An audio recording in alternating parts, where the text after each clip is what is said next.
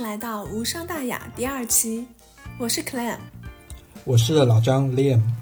这一期我们将继续 MBTI 的话题，和大家一起探讨十六型人格。OK，那我们现在聊到了 MBTI 的最后一个方面，就是 J 跟 P，分别是 Judging 和 Perceiving。Judging 的话就是总统来讲做事比较有计划性，P 的话就是有点拖延症的感觉。那老张，你觉得你作为一个 P 有什么特别明显的特点吗？啊，就是我的 P 应该是里面这些数值里面最高的一个了吧？我记得我最开始做 MBTI 的时候，我的 P 几乎都是满的，所以我觉得就是你们对于 P 人所有的这种这种 stereotype，在我身上基本上都是适用的这种刻板印象。啊，首先我从小到大一直在迟到嘛，对吧？所以我觉得这就是 P，我觉得 J 人基本上应该不大会迟到啦。所以我觉得以迟到来判断你是 P 人和 J 人是一个非常有效的方法。嗯，然后呢，还有一些我觉得在我生活中比较体现出来的，就比如说旅行做计划这件事情。虽然我个人我们两个人都很喜欢旅游嘛，但我相信我们两个人去旅游的方式肯定是不一样的。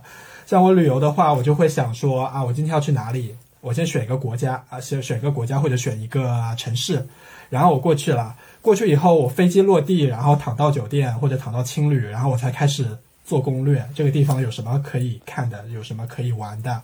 然后这就是，然后这样子这样子一个坏处呢，经常是首先一些要预约的地方你可能就赶不上，对吧？然后加上我每天可能起床又起得比较晚，然后可能一些早早上关门关得早的景点我又去不到。所以这样有时候会导致我必须在这里这个城市再多滞留一天呐，或者怎么样子。那这是 我 P 人的一个表现吧。我对你的屁感同身受，因为我们那时候在意大利不是当了两年的室友嘛。我永远记得你每次去上课的时候都背着书包说啊我要迟到了。你 永远背着书包说我要迟到了，然后永远都急速冲着出门。其实这件事情我自己也很神，我自己都觉得是件很神奇的事情。我我我相信其他的 P 人应该也会有这种这种感同身受的想法。你确实是每次都迟到的，但是你每次都可以控制在五迟到五分钟，或者迟到十分钟，或者迟到二十分钟。像我我大学的那个，我刚开始刚到大学时候，我 lecture 基本上是迟到二十分钟，后来我减到了十分钟，基本上就维持在十分钟了。我以前以前上学的时候，因为因为在学校，他对于迟到查的比较严嘛，我基本上总是会迟到个一分钟、两分钟这样子，被关在校门口外啊，被点名啊，或者怎么样子，就很神奇。我觉得迟到归迟到，但每次你迟到的时间都是一样的，即使你是乘地铁过去，或者是我不知道骑车过去、乘公车过去，就很搞笑。我觉得。那我觉得你们是有迟到的这个天分在的，你们永远都是在那个时间点到。我觉得其实你，而且有越来越成长，从迟到二十分钟到迟到十分钟以内，你也是有在成长的。我觉得你很搞笑的点就是，你因为那时候在意大利的时候，你不是经常旅行嘛，然后我永远记得你永远是最后一秒赶上飞机，last minute，就永远你看似要误机了，但永远不会误机。我真的对你们的时间管理真的是。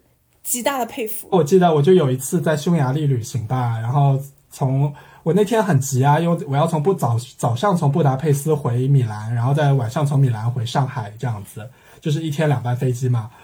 我因为那个飞机很早，所以我就在那个布达佩斯的机场睡觉，我就躺地上睡，睡睡着睡着，然后结果我还真睡着了，你知道吗？睡着 睡着了，那个闹钟不知道怎么样又没响，我刚好躺在可能离厕所不远吧，那个那个烘手的声音就很吵，就被吵醒了。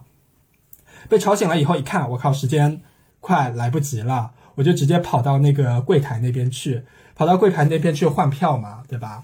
换那个值机换票的时候，又出现了一个问题，那个布达佩斯机场早上真的是挤得要死，就人很多，那个队排的很长。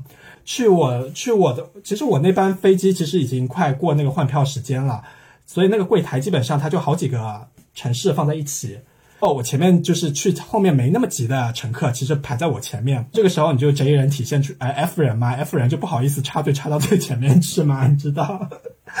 我就在那，我在那边犹豫了一分钟两分钟，我到底怎么办？就跑到最前面去跟那个人说，我说，嗯，我飞机快来不及了，我能不能先换？他说，哎，我们也是排了很久的，怎么怎么怎么样？他都说这句话了，我就更不好意思插到前面去了嘛。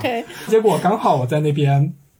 呃，在犹豫不决的时候，有那个直机直直机那边有个小哥就大喊说啊，米兰诺，米兰诺，对吧？那我就直接跑过去了，要去米兰呢，我就立刻换了票。换了票以后，那个安检安检又来不及了，就买了那个花钱买了那个 Express 那个快捷通道过去，快捷通道过去要一路跑一路跑，最后跑到那个它中间还有个什么那个一个、一个哦那个、那个叫什么？Barrier，听到那个叫什么？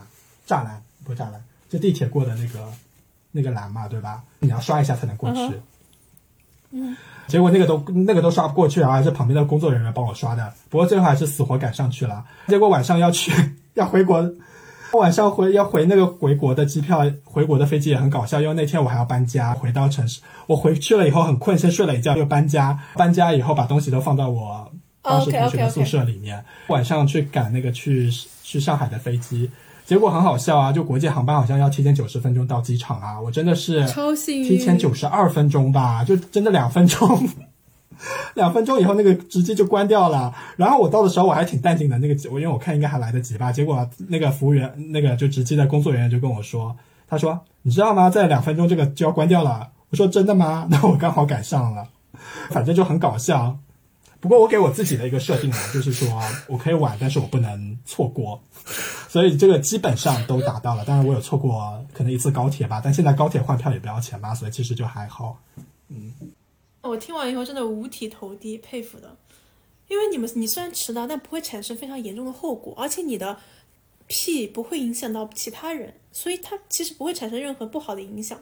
但是对我来说，我觉得真的没有办法去想象，在最后两分钟去赶上火车，我真觉得压力太大了。我记得我以前有一次就是。呃，上班迟到，然后我下了地铁去公司要大概走十五分钟，我在这十五分钟里面，我用五分钟的跑步跑过去。我永远记得跑步这五分钟，我到底心脏跳得有多快，多么的累人。OK，这个五五分钟的疲惫感让我以后坚决不敢再迟到。另外一个关于坐飞机和坐火车，我永远都很早到，就可能提前三个小时要出发了吧。我永远都是要把规划好，因为我是个早起的人嘛。有时候经常坐早班的飞机，我经常可能五点钟、四点钟就起床了，所以我永远都会想要把时间多预留一些。我因为我真的很讨厌最后要去奔跑、去安检，给你那种感觉真的很累。所以我对你们这种接人的佩服的也真的很佩服。我自己也觉得很烦，说真的，因为就是你在赶那个真的是差两分钟就要错过的时候，你就坐在那个大巴上，你就内心真的是很慌，对吧？然后像你说的什么赶赶车啊这种跑步，我真的是天天在经 天天在经历这些事情，我就经常经常在路上跑赶这个巴士啊，或者赶那个火车啊，然后搞不好就错过啊。还有，对啊，这种事情对我来说真的是经常发生。然后现在，我觉得现在我会给自己稍微一点规划啦，就比如说，呃，国内航班是提前四十分钟停止值机嘛，那我就给自己定在一个小时到机场。但一个小时给我爸妈，他们就会觉得你怎么那么晚去？然后，但我觉得有二十分钟，我在机场怎么晃也可以晃好了吧？所以我现在基本上都是会提前二十分钟、半小时这样子到那个值机的 deadline。你这种悠闲的感觉是我需要学习的。就比如说你说值机一个小时，那我至少会两两个小时提前到，我会预留很多时间。但预留这种很多时间的时候，我会非常焦虑，我是否预留的时间足够多？我会觉得我要学习你这种不焦虑的感觉。那你会不会觉得每次在机场的空闲时间就很多呢？因为我我讨厌早去的原因，就是因为我觉得早去首先人多，你要排队嘛，要排很多队。然后其次我早到机场也没有在家里舒服，所以我就会耗到最后一秒再走。因为我现在就是出门都会带本书嘛，所以我觉得早早点出门的话，那就在机场看书咯。我大概会这样这种感觉。我对你们 P 人还有一个非常大的一个印象，不是说 stereotype，it's like impression，就是因为我弟是一个 E ENFP 快乐小狗的类型，他永远桌子上是乱糟糟的，他永远不会把东西理得很干净。就比如说吃的零食的包装壳和他健身的手环，跟他工作的东西永远放在一个桌子上。如果你不提醒他，他永远会在那边摆着一个月。就觉得他永远不知道怎么理整理这个东西，因为像我一个 J 人，我永远是把桌子理得非常整洁，而且比如说什么东西都放哪里，什么东西放哪里都会知道一清二楚，分类汇总。我觉得我妈也肯定是个 P 人，虽然我不知道她具体的 MBTI 类型。为什么呢？因为我妈其实真的算是一个非常勤奋的、非常勤能补拙的一个 P 人，他非常非常喜欢整理东西，但他永远找不到他要的东西在哪里。这样比起我弟来讲，他真的是有付出努力，但是他可能天生是个 P 人，所以他对整理这块也没有很大的天赋。所以我觉得我对 P 人的整理就是没有什么太大规划。我应该比你弟稍微好一点啦，就是我也确实不喜欢整理自己的书桌，然后但我觉得我们的整理，就是我作为一个 P 人的整理，我是就是兴头一上来我就去整理一下，也不会说整理的很干净很干净，就稍微过得去，还看起来还 OK，就这样子。可能，但你知道书桌这种东西嘛，你用一次就乱掉了，对吧？所以你用了一次以后，我就反正我就习惯的把书纸直接堆到一边去，虽然还是整齐的堆了，不是乱七八糟的堆。所以我的书桌基本上空闲的空间就比较少，基本上都是一堆书，那边一堆书这样子。但我发现我小时候的时候，大家小时候的时候大家都觉得我还是挺干净整洁的。说真的，我在我的什么弄书桌台板，其实整理的都还 OK。但其实想想啊，跟那些真正乐于整洁的人或者比较注重这种人比，我整理的就比较还就还行吧，就这样子。所以我觉得这个也是体现我。前面跟你说的恩人恩人打扫房间的一个体现嘛，你整体看过去 OK 就 OK 了，那个细节嘛我就不想管它。我 P 的表现就在旅游方面，还有就是买车票、买飞机票这种事情。就像因为现在国内的国内动车票，你什么时候买基本上都可以嘛，就出发前大概十分钟还几分钟买。所以我经常是那个我要打车打到那个。因为我我就会想啊，路上会不会堵车啊，会不会怎么样子啊？就打车一定要走到高铁站，然后我才开始看那个，然后才开始买票。票我可能很早就看了，但因为我知道高铁票这种价格不会变的，所以我就会拖到最后一刻再去买它。然后机票我也是，机票我也会观察说这个机票在这个月的这个浮动变化是怎么样，它的最低价大概是怎么样子。然后觉得可以的话，我就一直放着，然后直到某一天下定决心了，然后再去买它。都会这样子。我觉得老张，我可以跟你一直聊天，我可以跟你去吃饭，但是我唯一不能跟你做的事情就是出去旅游。我真的对于你们骗的旅游方式，我真的可以尊重，但我不能认同，因为我是一个是完全遵循计划表的人，甚至我那个计划表会详细到我每一个时间段要做什么事情。就比如说，像你说你是当天去买机票，对我来说我不太可能，我可能会提前一个月去把这个机票、这个行程给定下来。那我的行程表细到我可能当天我早上几点起床，去吃什去哪家店吃早饭，吃完早饭我去附近的可能某个景点逛一逛，中饭吃什么，吃完中饭以后就去附近哪个顺路可以去哪边逛一下，我会非常注重这个计划的一个完整性以及它的一个合理性。以及它的一个完美性，就比如说像你之前提到，可能他去一个地方，那个景点礼拜一关门，对我来说根本不可能，我不会让这种事情发生，我甚至不允许这种事情发生，因为我会觉得我好不容易去这个地方，我当然是希望我可以百分之一百做到一个完美的状态。欧洲不是经常一个月有一次集市嘛？那我非常希望说，OK，我今去的去的这个时间段，如果能 cover 到他那个集市开放的时间，那我会根据这个集市去调整我的计划表。因为我非常讨厌有遗憾的发生，所以我会尽量把它做到完美。呃，一个案例体现在我们平时在上海约会的过程中，有时候我们周末会约出来一起聊天啊，一起散步。老张就是一个非常 spontaneous 的人，我们不会约具体的时间，因为我知道老张肯定会迟到，我也不想给他压力。有一两次我们约好要去吃某一样东西的时候，我们就说。嗯，老张，我们一点见。我心里 suppose 他会一点半才来，所以这时候我们就会有一种本质上的 J 人跟 P 人他根本的矛盾点。所以你真的会 suppose 我一点半才来吗？我真的很怀疑这件事情啊，因为我觉得即使我一点十五分到的话，你也会很生气啊。对啊，因为其实你知道吗？如果我跟你说一点一点到的话，其实我 suppose 你一点半才来，所以我会给你半个小时的时间。真的吗？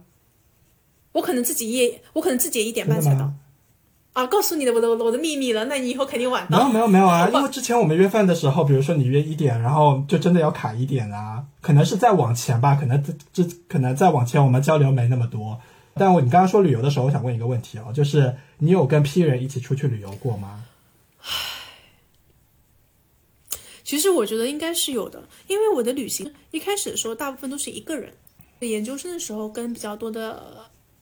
P 人去一起去旅行，但是我回想起来，有可能有几个类型。第一个类型的话是那些屁人，屁人他们虽然屁，但他们听劝，他们虽然摆烂，虽然不做计划，但他们愿意听你的话。比如说，你告诉他第二天我们要八点半起床，九点出门，他会跟着你走。我觉得这一点就非常的好。就比如说，如果我是一个摆烂型的旅游的人，那我就跟着人家走就好了，我就不也不说话，也不会挑刺儿。第二种情况下，我记得那时候去那不勒斯是我们四个女孩子，其中是我跟另外一个女孩子是 J，另外两个女孩子是 P，她们两个也非常听劝，幸好也有另外一个女孩子，另外一个 J 人帮我一起 hold 住这整个旅行团，所以我遇到的 P 人其实都还是 OK 的。但是我突然想到，如果我跟你去旅行，我跟你老张说，老张，我们第二天要八点半起床，我知道老张肯定起不来的，我要么是。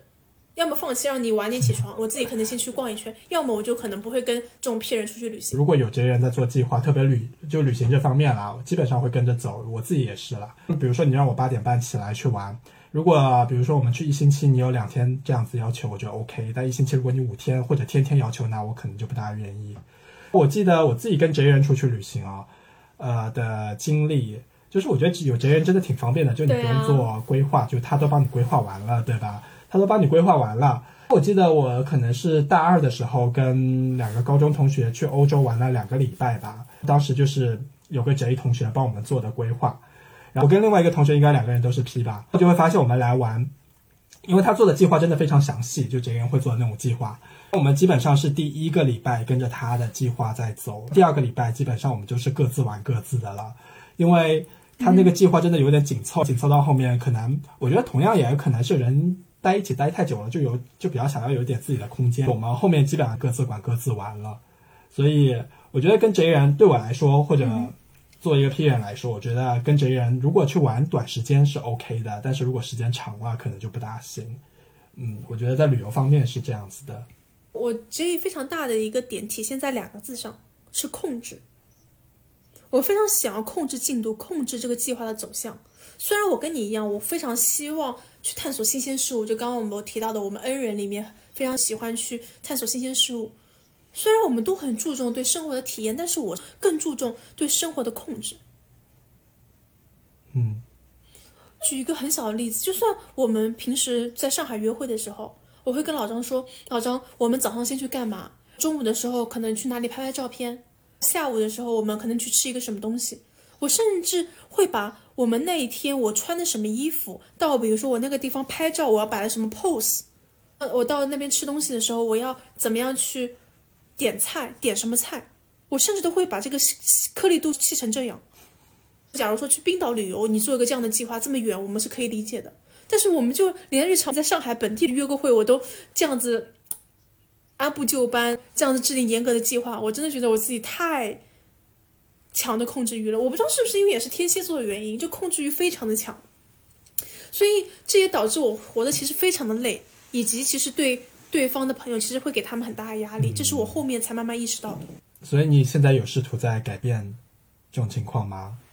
我我觉得我现在变得好很多，我现在学会试着去参与一些 spontaneous 的活动。嗯，我分享一个我参加的一个即兴活动好了，之前。我跟朋友在河边遛狗嘛，那是大晚上了。我们本来只说去遛下狗就回家睡觉的。遛完狗以后呢，我那个朋友就说：“哎，我们要不要在河边 picnic？就大晚上的时候，因为这不在我计划之内的。”我突然觉得，哎，好像也还不错，因为我们那时候是三个人嘛。我们三个人就回家拿了一个人拿了零食，一个人拿了饮料，另外一个人拿了蜡烛、香薰。我们就在河边，大晚上十二点。聊天听音乐，我那时候才发现说，啊，原来睡就是即兴发发生的这种活动这么的让人愉悦，因为你没有计划嘛，你就不会对它有期待，所以当它偶然的发生了以后，你就会觉得啊，这种幸福来的好好意外，所以。我也开始慢慢的不要给自我设限，我不要预设我可以会看到什么样的景色。你没有期待，反而就没有失望。这是我慢慢学会到的成长。作为 P 人的话，我好像是知道自己是需要更多 J 的，但我总觉得有点对我来说就实施起来是有点困难的。比如在找工作方面，对于我来说裸辞就不是什么让我焦虑的事情。所以我知道有很多人就觉得啊，工作要无缝衔接，要怎么样子？我就很喜欢就辞职，自己躺个一段时间再去找工作。这个是我比较，我对我来说是 OK 的事情，那对有些人来说就会比较焦虑嘛，对吧？还有在 P 人比较容易发生的事情就是，呃，在紧要关头迸发出一种最高水平，这个也是我经常会发生的事情。呃，用 deadline 这种事情对我来说真的很讨厌。当你没有到 deadline，你就真的没有动力去做那件事情。我之前工作也有发生过这种事情啊，可能我们要做 presentation 啊，给你一个礼拜的时间。我们当时那个工作真的很闲，所以一个礼拜其实做那个 presentation 绰绰有余。但是那个一个礼拜，首先我就很没有心思去做它。当我做下来的时候，我就看资料看很多，就可能 N 人嘛，你知道 N 人要各种资料看遍，然后你再决定说你要把哪些东西放到你的 presentation 里面去。所以我当时就看各种资料，觉得每个东西都没有什么放进去的意义，就在那边这么耗了很久很久很久，直到 presentation 的那天早上，我觉得啊真的来不及了，就真的开始做那个 PPT。当时我们大概十来个人，大概只有我跟另外一个人，我们两个人是还没有在还没有做完，或者说还差很多。这种类型，然后我们两个人就一直在那边赶赶赶赶。我也是在那天就一个上午，其实就把这个 PPT 差不多就赶完了。虽然是做的也比较水吧，但是看上去也其实也还可以。紧要关头会迸发出来的做事的一个动力嘛。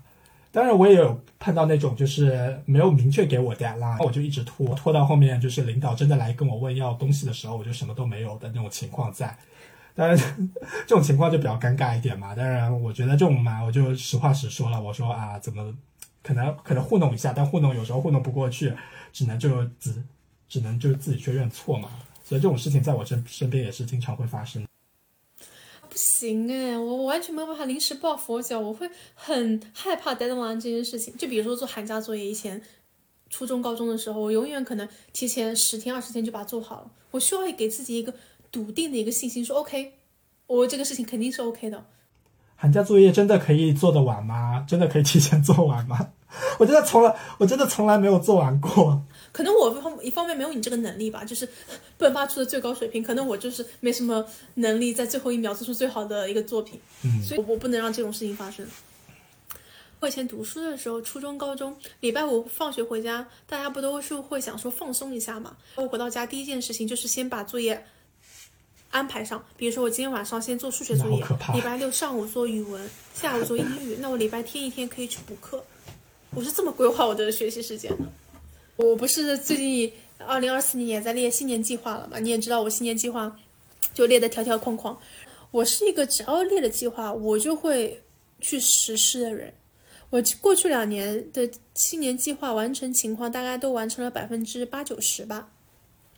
我是一个我只要制定了计划，我的目标感很强的人。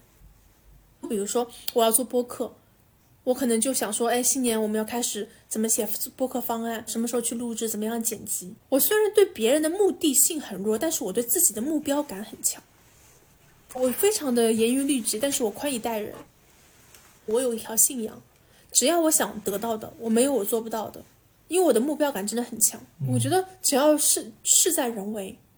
这也是 J 人非常强的一个点，就是你只要想做，你就一步步慢慢拆解，不怕困难，迎难而上。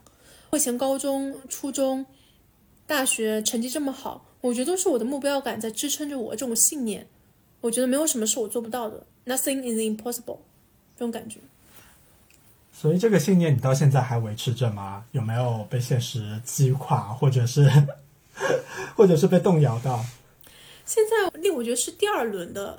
一些自我探索中，也是在逐渐的再次清晰生活或者人生的意义。这个我觉得可以，咱们后面再开一期播客具体讲讲。现在我觉得我二零二四年至少二零二四年的新年计划还是这么想的，不管是每一个新项目，不管是播客这个项目，还是 vlog 这个项目，还是别的我要进行的学习项目，我依旧是这样秉持着这样的一个想法。嗯。既然你说到新年计划，那我也跟你说一下我做新年计划的情况吧。我真的同一个目标可以在，我同一个事情可以在我的新年计划里躺个两三年，可能三年以后终于做到了，或者是我觉得这种事情真的是在我的新年计划里经常会出现。而且我给我自己的新年计，我不知道这个可能是只有我自己啦，我这个不能代表所有的批人。但是我给我自己的新年计划一般都会定一些比较抽象的东西，我不会写的很具体，就是。比如说，你可能会说，我今年要读多少本书啊，或者怎么样子？那我可能我给我的要求就是说我今年要读某个方向的书，就也没有说几本，也没有说什么，只是这个方向的书就可以了。我会给我自己很多这种抽象的目标，嗯比如说我，比如说我今年要更，比如说更勇敢的去做一些事情，就这种比较抽象的目标，我也会很多，我会放很多这种抽象的目标在里面。我的目标都非常的量化，就比如说，我可能会说，我每个礼拜读一本书，我今年要认识十个新朋友。这一点也体现在我工作上，因为我会觉得我我的工作是需要量化给人家一个结果的。如果说我的工作不能量化，不能被老板去去认可的话，那我觉得我没有办法去去表现或去证明我的工作价值。但是工作的时候，你就真的是要一点一点的去做一些事情。这种时候，我就会觉得这个 P 功能确实是在我生活中造成了比较大的困扰。大家可能就会觉得说，那你应该是多发展一下你的宅功能，对吧？但我又同时觉得说宅功能就有点不是我应该，不是适合我的东西，所以我就觉得我 P 很强，而且我乐于处在这种状态上。我觉得可能也是 P 人这种。我觉得 P 人应该会普遍都比较开心一点、乐观一点，也不一定啦，也有可能有摆烂的 P 人。但是就是因为你比较随遇而而安嘛，对吧？所以就是你自然会比较有弹性一点，觉得自己不一定一定要怎么样子，一定要怎么样子。所以这是我目前的感觉啦。当然，我觉得以后也可能会变，或者我觉得啊，这功能确实很重要，我要多多使用它。这个也很难讲，对吧？你刚刚讲到的一个弹性，就是我反反而缺失的，因为我都把我自己这条线拉得很紧绷，因为我是百分之一百想要按照我的计划走，所以一旦出现了不符合我预期的结果，我就会有点失控，我就不会想到 Plan B 怎么做。就比如说我之前跟我朋友约好要吃饭，他临时说啊家里有点事情不能来了，那我那时候当然可以理解嘛，因为他家里出事，我们吃饭并不是那么重要的事情，但我会觉会觉得说 OK。他去，那我不跟他约饭了。那我这段时间干嘛呢？我本来规划好的满满的一天的约会的行程，我会觉得啊，那我不就是失失去了一块，我的这天变得不完美了吗？那我会就会有点失落。但是我觉得 J 给我带来很好的点是，正是因为我善于做计划，我非常的能够充分利用时间。不管是我之前在意大利，还是我今天在法国，我一直把自己当做一个只是。停留时间比较长的游客，我的双休日永远都会被我规划的很好。比如说，我早上去哪一个博物馆，中午去吃一个什么当地小吃，晚上再去一个那个地方逛一逛。而且那我规划的路线都是顺路的，非常的充分利用时间。就算现在我在上海，我也会非常充分的利用我周末的时间。我会周末今天我见了什么人，去参加了什么新活动，又去开发了上海什么新的地方。一方面很满足于。充分利用时间的一个成就感，另外一方面，我丰富了我的体验感，所以我会觉得 J 有利有弊。虽然我我失控的时候非常内耗，非常的抓狂，以及我在实行计划之前，我会非常的一直在复盘我的计划，让它计划更加完美，每个时间段每一个小时都会干干那个小时的事情。但是我又一方面，它的确给我带来了非常好的一个好处。自己真的是跟你完全相反。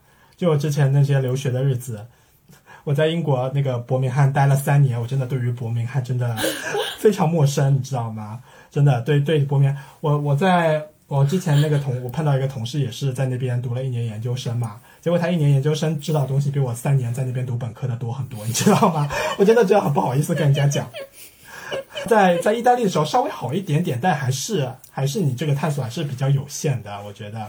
包括你，我我觉得你看我这种在上海从小长大的人，真的真的除了我生活的这个区域以内，什么黄浦区，呃，可能旁旁边卢湾这边一点点，徐汇一点点，其他的区我真的一无所知，你知道吗？我真的是最近东走西走才稍微知道一点，否则就是因为因为就没有这个心情说啊我要去那边看看，或者做个计划说我要去探索一下这个区域，所以我觉得 这点也是自己最近才意识到，所以可能。可以再采取一点这种这个心态吧，嗯。哎，老张，你说我们现在聊了这么多，而且是一个一个方面去拆开来分析 MBTI 的，那你有没有想过，如果用三个词去概括自己这个人格类型的话，你会用哪三个词呢？让我先想一想吧，你先说你会用哪三个词来概括你自己？我想，我觉得第一个词可能是内卷。因为刚刚按照我 J 人的做计划的一个强度以及实施的一个能力。我觉得我非常的卷，因为每当我充分利用时间的时候，我反而觉得我的时间不够用；当我学更多东西的时候，我反而觉得自己学不够；当我读很多书的时候，我发现自己学的还不够多，看的还不够多。所以正是这种所谓的得寸进尺嘛，让我会觉得自己越来越贪婪。当然，因为这种贪婪，我也变得更优秀，我认识了更多优秀的人。同龄人的这种压力，会让我又觉得自己好像还要去学更多，汲取更多。那我想说，内卷的话，因为大家内卷都会觉得，比如说我公司里面有个很卷的人，是不是你觉得自己就是那个很卷的人？就是你会卷到其他人，还是说你只是在卷你自己？首先，当我卷的时候，我当然不是为了影响到其他人，我当然不是为了为了让其他人感到恐惧而卷的，我完全是对我自己的要求才才卷的。那我刚刚提到了一个词，就是我是严于律己，宽以待人。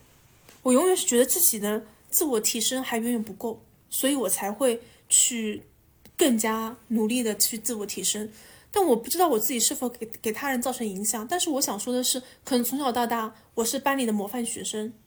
或者是我在 team 里面是一个精神领袖的一个感觉，嗯，那我如果想到第二个词的话，我觉得我的人生主旋律其实是探索，因为之前不管是我在国外读书，经常一个人出去旅游，还是到后来我读了非常多心理学类的书籍进行自我探索，我觉得“探索”这个词一直是我秉持着的一个人生信仰和理念。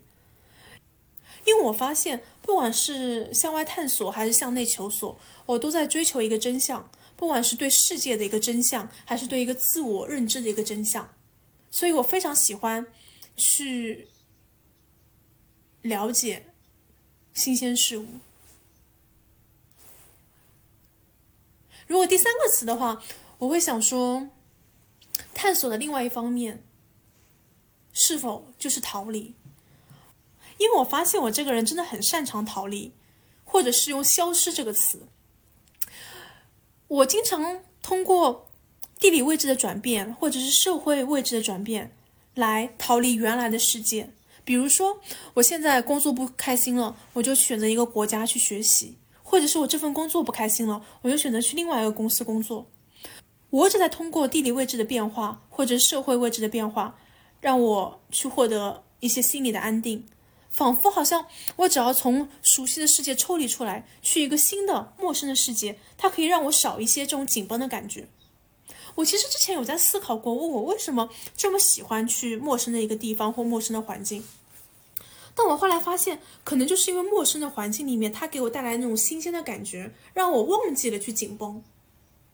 这往往是一个最原始的一个状态。就比如说我在国外读书的时候，我几乎不怎么化妆。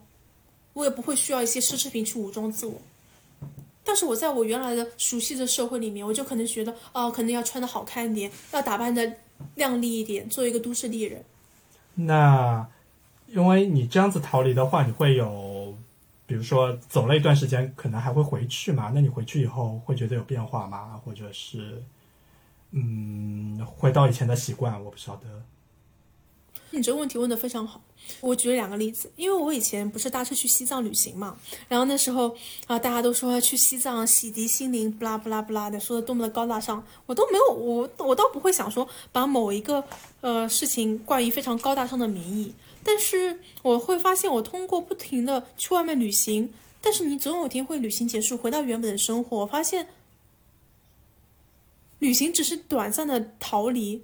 回到原来的生活，原来的生活还得继续，这是一个我想讲的点。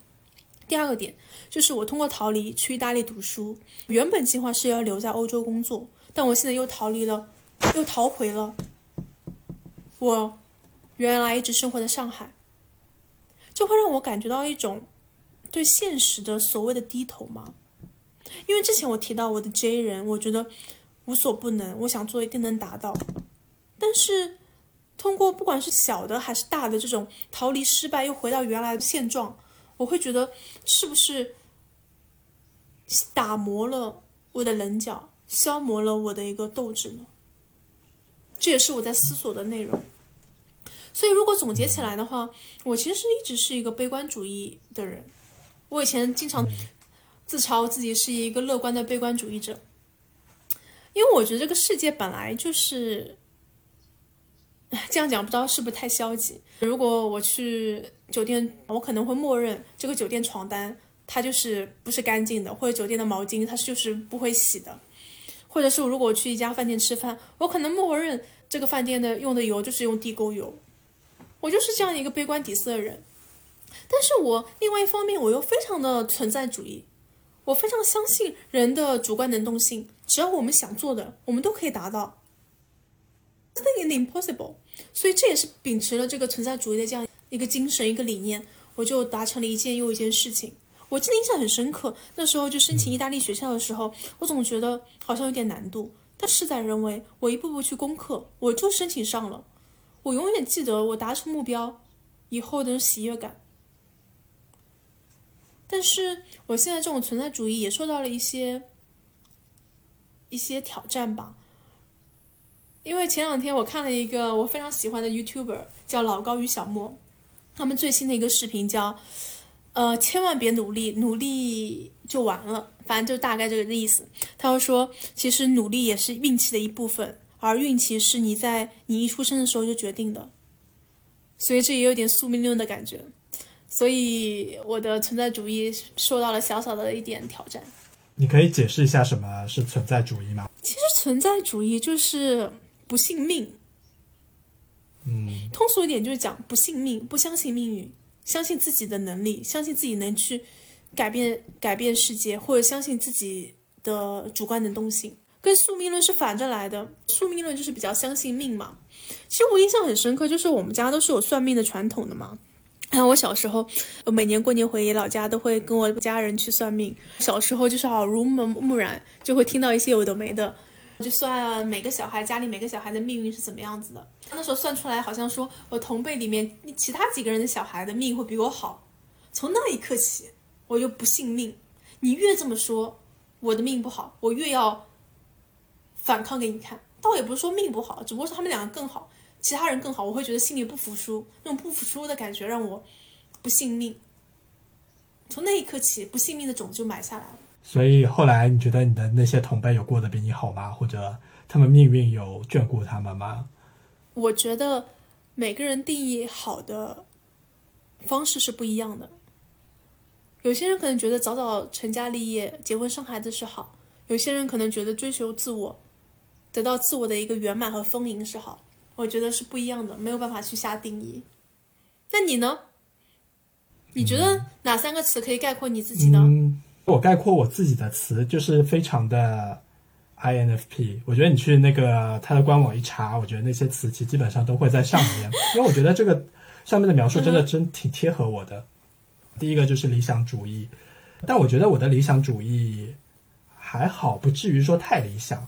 因为有些人理想主义可能会理想到觉得对于现实生活就各种不满嘛，对吧？但我的理想理想主义是有点，就可能我当下的情况并没有很好，但是我总觉得就是未来会很好，说是一种乐观精神也可以，对吧？我觉得我毕竟射手座嘛，比较乐观一点。之前我跟我朋友在讨论一个问题，就是比如说工作的意义是什么？为什么我们要做不喜欢的工作？朋友就会跟我说，现在大家其实拿时间在换金钱，通过工作赚到钱去做一些自己喜欢的事情，对吧？这种思考好像放在这个社会里是说得通的，但是我总觉得为什么大家不能找到一份就是自己真的喜欢的工作？我就会觉得应该有个方法可以做到你自己真的喜欢的工作，并且你去 enjoy 它，去发挥你的价值。然后我觉得其实也是理想主义的一种表现吧。因为不知道现实到底能不能达到嘛，对吧？肯定有些环境下是比较难达成这种情况的。但我就是还是比较乐观一点嘛。我其实也有过这样类似的思考，因为我以前会想说，我要干一份我喜欢的工作呢，还是干一份能挣钱的工作？但我一开始我非常理想主义，我说我一定要干自己喜欢做的事情，比如说 NGO 啊。但我后来发现，如果我干了一份赚钱，赚很多的工作，能用这个钱去养活我的兴趣爱好，那不是也挺好的吗？那后来慢慢变得现实，也被这个社会所所教育。嗯，呃，大多数人都是这么想的嘛。我自己也是在一个探索的过程啊，因为我现在也没有做着什么啊梦想中的工作，所以可能还是在一个探索中，包括这个理想可能就放着。我分享一个之前我在德国农场做志愿者的一个经历吧。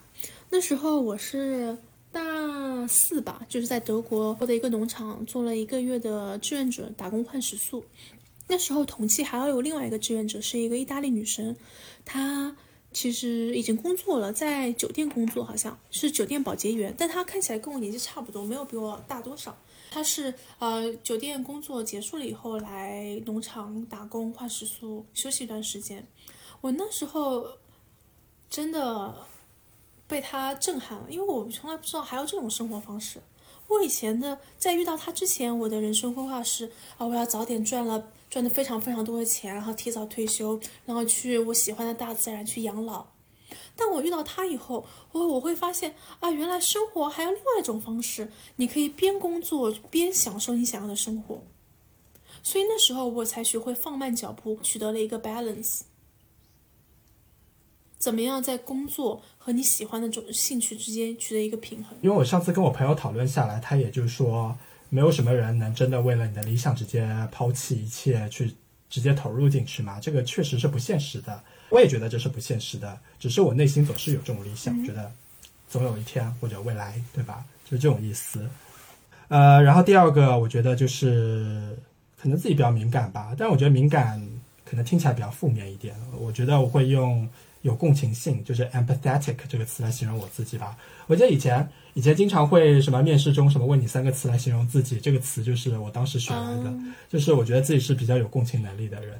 这个共情能力，我觉得这些能力呢都是合理运用，就是蛮好的嘛。我对于周围人的情绪啊，或者他们一些小动作啊，这种表达出来的情绪挺敏感的。现在我比较会的一点就是，我可以 sense 到你们的情绪，但是我 care 不 care 你们的情绪是。另外一件事情，对吧？比如这个人对我不重要，那他生气了也无所谓，就是这种感觉。以前可能会觉得我要理解所有人，或者是体恤他们，但现在就是选择性的使用。第三个词其实我自己想不大出来，我觉得跟你的词比较相近的，可能就是探索了，或者是找一些新鲜感的东西。这个点其实我不一定会用来形容自己，但可能是我自己想走的一个方向，因为。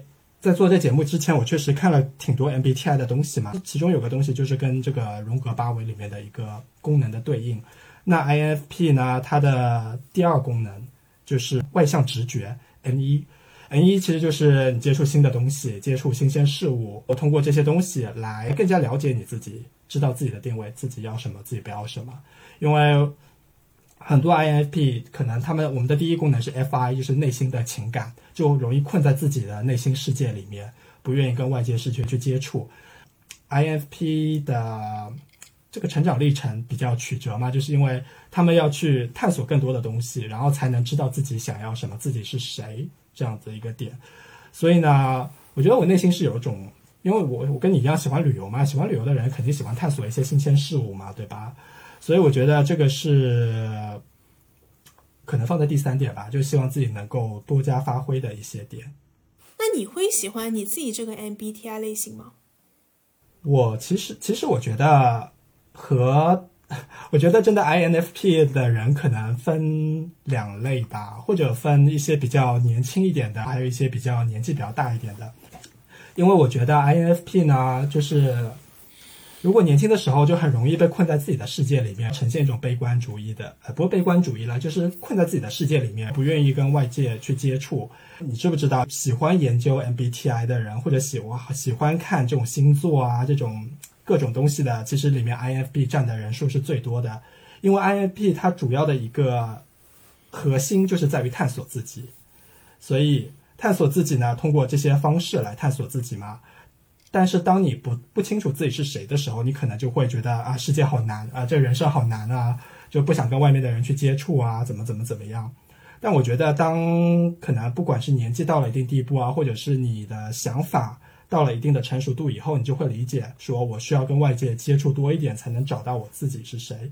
所以做，所以大多数的 INFP 其实很开心做自己，然后他们也希望别人去做他们自己。就比如说，比如说相反的一个人，ESTJ，我可能跟他处不来，但是我不会去想说我要改变你跟我类似一点，然后我们才能做好朋友。我会只希望说你做好你的 ESTJ，我做我的 INFP。我们生活如果有交集，那就有交集；那没交集的话，也可以没交集。自己很乐于喜欢做 INFP，但也希望别人去做他们自己本身的。就大觉得大家都要追求一个真我嘛，这是我自己的一个想法啦。那你呢？你觉得作为 INFJ 是什么感想？我想到你们 INFP 的外号叫小蝴蝶，你们就永远很快乐，就飞来飞去，非常自由自在。然后相比之下，我的 INFJ 是个小老头，哎，就可以知道我们 INFJ 有多么的郁郁寡欢，每天心事沉沉的。但我不知道哎，我觉得我不知道其他 INFP 会不会是个小蝴蝶，但我觉得从从这个，我觉得到小蝴蝶也需要一个过程啊，因为每次在网上看到那些 INFP 都是一整天在自哀自怜，你知道吗？就是人生好难啊，什么喜欢的人不睬我啊，什么啊工作好难啊，就大多数人都是在自哀自怜。所以我觉得，可能小蝴蝶真的要等你看开的时候吧，看开的时候就觉得人生挺美好的，然后你才会觉得是小蝴蝶吧。我觉得可能是因为你是射手座，你就非常的乐天派。我觉得这可能是因为星座的关系。其实对我来说，我真的是 INFJ 加天蝎座，就双重 buff。我觉得我的人生经常就一直是一个很阴谋的一个基调，以及我非常的低能量。我真的非常的焦虑，因为 J 型的人格让我一定要按部就班。如果出了一点差池，我会自我谴责、自我内耗。包括说社交带给我的困扰也是，因为我太会察言观色，太会体恤别人，过度的共情造成了过度的困扰。但你要是说他优点的话，他肯定也是有的。就比如说，我觉得我们这一类型的人，他对生命的感知力很强。我会因为一片落叶，或者因为一朵花，而感到生命的美好。我会因为今天阳光很好，正好照在了我的脸上，我会感到很幸福。我们获取幸福的方式非常的简单，非常的触手可得。因为我们对生命的感知力很强，我们非常的感恩。我不知道是不是因为我们基底是一个悲观主义的基底，所以我们会对这种简单的快乐、简单的幸福这么的珍重、珍视。所以，他有困扰，他也有优点。但如果可以有机会的话，我希望我不要做一个忧虑重重的人。我希望下辈子还可以做个快乐的人。所以你觉得？那如果可以改字母的话，你想改什么字母呢？哦，你这个问题好。我想变成快乐小狗，就变成 ENFP 吧。我身边只有我知道的只有一个 ENFP 了，但我觉得他生活也是困扰重重啦，所以我不知道你那边的 ENFP 是什么样子的。我其实还蛮喜欢跟艺人做朋友，这是 definitely 的事情，这是非常肯定的事情，就是跟艺人加上他是火象星座。我会觉得哇，他们能量满满，是一个非常强的生命力。我需要吸收他们的氧气，因为我阴气太重了。我是天蝎座加加 INFJ，我觉得我阴气加阴气，双重阴气，我需要吸收火象星座的艺人的阳气。虽然说，呃，我们 INFJ 的官配是 ENFP，我其实没有太明显的或太多的 ENFP 的一个感触，但是我真的很喜欢艺人，但我有一点。很明确的是，我不喜欢 T 人，因为 T 人真的太现实了，我觉得太物质，跟我聊不到一起去。我还是太理想主义，我跟那种务实的人谈不到一起去。这也是我为什么我不我也没有很喜欢土象星座的原因。他们太务实了，嗯，因为我周围其实关系比较要好的，就比如说像你嘛，你是 INFP，我觉得我周围一般可以跟我聊深入话题的人都是 INF 的人，嗯。如果说让我选择当朋友的话，我可能会选择艺人，艺人加火象星座当我的朋友，因为我觉得他们在身边很快乐，而且他们能带我参加非常多的局，很多比如说多人聚会啊这种，因为我周围我是自己不可能组这种局的。但是如果当伴侣的话，我会选择 F 人，他可以是 E N F 或者 E 不拉不拉 F 或者是 I 什么 F，只要不是 T 人，我觉得都 OK。嗯，当朋友的话，其实我的朋，因为我的朋友都是被动接收来的，大多数其实大多数人都是艺人。我要选的话，我可能也会选艺人吧。我觉得作为朋友，其他的字母的话，呃，肯定是 N 人会大于 S 人啦，因为我喜欢讨论一些比较宏大的东西嘛。跟 S 的人，我就觉得比较难讨论到我觉得有趣的东西。嗯，然后 F 人肯定，因为 T 人太直接了，太直白了，我觉得讲话有跟他压力有点大。J 和 P 的话都 OK 了，但是还是一个度的问题，就是太 P 我觉得是 OK 的，因为我适应他。如果太 J 的话，对我来说就有点难，对吧？所以我觉得你有点 J 或者你是 P，我觉得 OK。所以结合起来，可能你这么一说，好像也是 ENFP 这种类型吧。那我觉得我就是一个很 J 的人，所以我在跟你交往过程中，其实我一直尽量把我的 J 降到最低。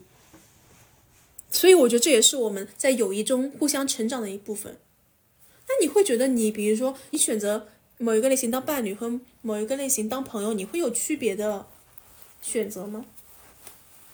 我觉得做伴侣这件事情就比较玄学一点嘛，就是你碰到什么人，你会喜欢上什么人，其实这个都挺看感觉的，对吧？当然，如果你现在要我想象一个我理想中的伴侣的话，那我觉得可能从偏僻会变成偏宅一点，因为我觉得我这个人太 P 了，所以如果伴侣也很 P，可能两个人对于未来没什么希望了，所以可能会稍微宅一点，就是可以做个规划，或者可以督促我做一些事情。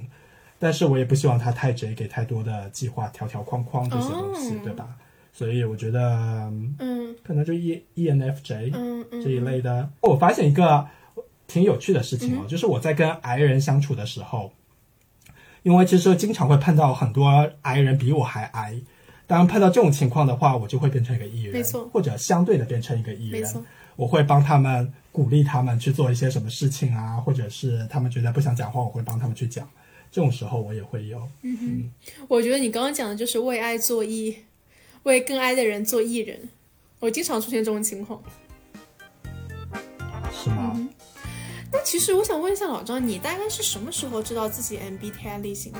因为我是很早就关注星座这件事情，我们毕竟星座出来的时间很早嘛，我大概从初中开始就、就了解星座。但 MBTI 我记得我大概可能是研究生的时候，可能是在意大利的时候，我才开始接触的。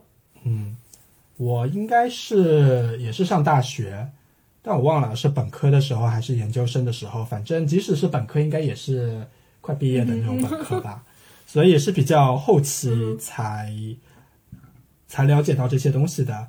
我之前可能就是跟你一样了，就是比如说星座，而且当时星座也比较简单，就什么太阳就太阳星座嘛，对是。什么座的，就没有再考虑其他什么月亮啊、上升啊这些七里八拉的东西，所以差不多。那你会觉得，假如可以有机会早点知道自己的 MBTI，会对你的人生有什么改变吗？我觉得会，我觉得改变应该还挺大的吧。怎么说？因为我说过，就是 INFP 嘛，小时候的时候，你可能对外探索比较有限，你就会导致你自己也不知道自己想要什么东西，然后把自己封闭在一个空间当中，所以这样子你就会有点不知道自己的人生应该往哪边走。所以这种时候呢，你只能去随大流，对吧？或者他们告诉你说这样子比较好啊，或者是读这个比较好啊之类的。我当年就是类似于这种情况，因为我当年可能大家都比较喜欢读这种金融会计专业，所以我也是读这种专业的。但是读的时候可能也没有很上心啦，就觉得成绩过得去就过得去。但是自己其实真的是不喜欢这些东西的，你知道，金融会计这种就明显适合 S 人读的东西，对吧？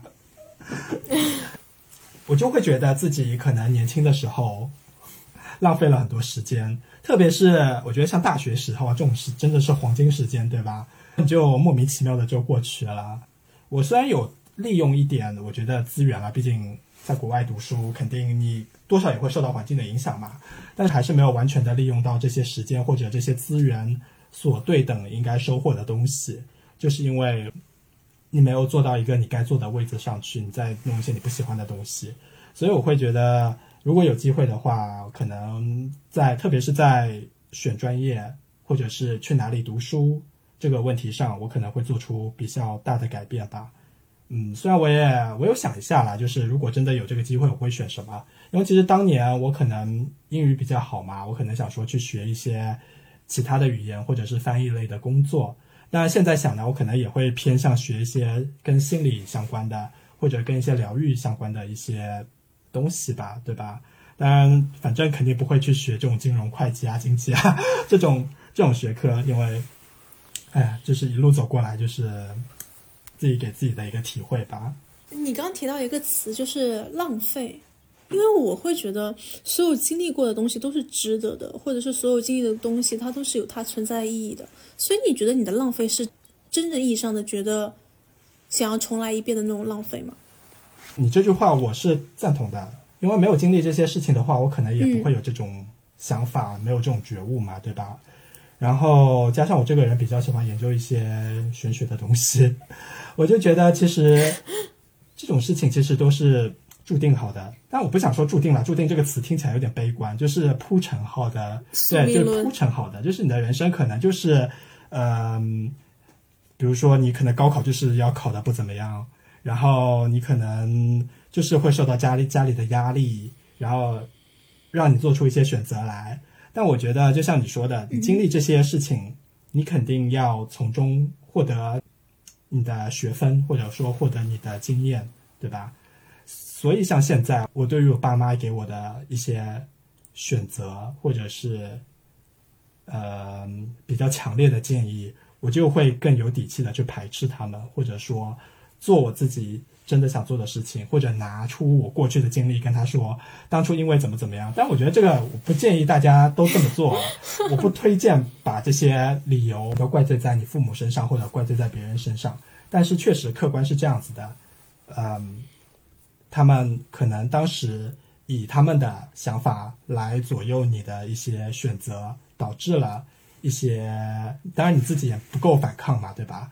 导致了一些你后面碰到的困境，所以你要从中学到，说你自己想要的是什么，你自己想成为的人到底是什么样子。所以这些事情对我来说，就像你说的嘛，是有意义的，因为你要从中汲取你的养分。你回答的好深刻啊。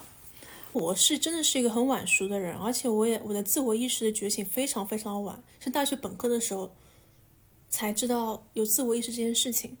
我以前都是成绩很好的那种学生，国内大家大家都对文科生就有种偏见，就会觉得是学习不好的人才会去学文科。所以我那时候因为是学习很好的同学，所以我从来没有考虑过去学文科。尽管我那时候地理历史都很好，但是因为想说。呃，老师都说理科生才可以考到更好的大学，更多的专业选择，所以我那时候完全没有想说我会要去尝试文科。嗯，对，因为我我觉得我这个真的是感同身受，因为我也是我学习我在高中的时候学习成绩在我们那个学校算不错的。我当时选的是地理，你知道，在上海选地理的，就是那种真的没有人要去选它的。结果我们那个地理班大概就四五个人吧，真的就四五个人。就选地理的时候，都有同学跑过来说：“哎，你真的要选吗？你真的想好了吗？”真的。但我当时就会觉得说，我喜欢嘛，所以我就去学它。那我现在回看了，虽然我的高考对于我后来的人生经历真的没有太大的关系，但是我就会觉得我这个选地理这件事情是我自己做出的选择，我也没有后悔，我学的还挺开心的，对吧？其实我就会发现我自己人生的一个规律，就是我不能说对于其他的 INFP 也是这样子了，但是对于我来说，就是有些时候真的需要选择一个选择出与众不同的，或者是比较英语叫 niche area，就是比较小众的一个 area 去发展。因为我觉得我就是这样子的人，就是我总是在这种大流里面，我真的很难找到自己的方向。所以你真的需要找到你自己的那个小方向是什么东西。但是后来就放弃了。那我觉得你很勇敢，其实你很早就开始听从自己的内心，为自己做选择，选择了自己喜欢的地理专业，也是一个很好的尝试嘛，为你以后的反抗做了铺垫。在我自我意识觉醒之前，我都是一直在迎合别人对我的期待，再加上我自己不知道想要什么东西，只会去完成老师告诉我的、父母告诉我的。事情，把他们的目标当做我的目标，再加上我是个 J 人，他们给我定了目标，我当然会义无反顾的去完成。所以我在大学之前都一直在为别人活着。我记得有件事情我印象非常深刻，大概是在我十二岁的时候，本命年那一年，呃，我妈带着我和我堂姐去买衣服。我记得那时候我试了一件粉色的外套，然后我妈问我喜不喜欢。我那时候只回答了一句话，我说：“你们喜欢就好了。”我那时候完全不知道什么是喜欢，什么是自己想要的，什么是自己不想要的。那这句话在我现在看来，真的是一件非常可怜，甚至非常非常可悲的事情。应该也是跟这个教育的环境有关系啦，因为我们的教育的。或者说亚洲的教育总是强调说集为集体着想嘛，集体主义嘛，就可能对于个人的这种 focus 程度就比较低，而且你作为好学生，可能就是更会受到这种教育的一个影响，对吧？就觉得啊，我大家是觉得这样子是好的，所以我就要去做这样子的一个人，对吧？假如说如果我可以早点知道自己的 MBTI 类型，我觉得我有可能会去学心理学。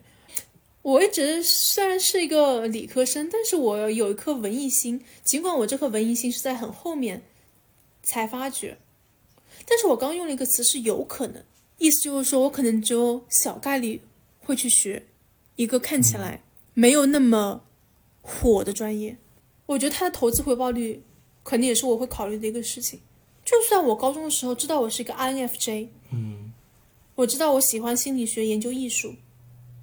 但我觉得可能家庭的氛围或者整体的一个大环境，知道说啊最赚钱的就是金融跟 IT，根本不会考虑所谓的小众。所以如果你让我回去再做一次选择，我觉得我可能会选择稍微赚钱一点的文科吧。有什么稍微赚钱一点的文科呢？哎，我觉得还蛮矛盾的，因为我是一个对钱不是很 care 的人，我也不是一个 T 人，但是我在做一些选择的时候，我会考虑到一个 ROI 投资回报率这件事情。可能那时候也是想法，肩负了父母的期望，或者是说希望给父母争光，因为可能子女赚了多少钱，可能是父母。拿出去的谈资之类的，这方面我就会比你更理想主义一点嘛，对吧？我就会觉得啊，你喜欢什么你就去做，你就去做你真的想做的，这个就 life will work it out，对吧？人生自然会解决掉你目当你碰到的困境。那我就你说乐观也好，理想也好，反正我就会这么去想它，但是我没有真的去实践它啦。你这人可能就是一定要计划，觉得要现实一点，可能这方面我们俩的差别就体现出来了。你也是一个理想主义者，我也是一个理想主义者，但是我是悲观的，你是乐观的，这难道是 P 跟 J 的关系吗？还是因为你是乐观的射手座，我是一个悲观的天蝎座？嗯，我觉得 P 这个点真的不能保证你是乐观的，呃，可能我认识的那个 ENFP 就是悲观的一个 P，可能你那边的 ENFP 就是乐观的。P 人真的是也是有悲观的，我觉得可能真的是环境也好啊，你说是星座也好啊，或者这些东西所导致的一个区别吧。感谢大家收听这一期的无伤大雅，欢迎大家在留言区告诉我们你们关于 MBTI 的任何想法，也欢迎大家订阅关注我们。那我们就下期再见，下期见，拜拜。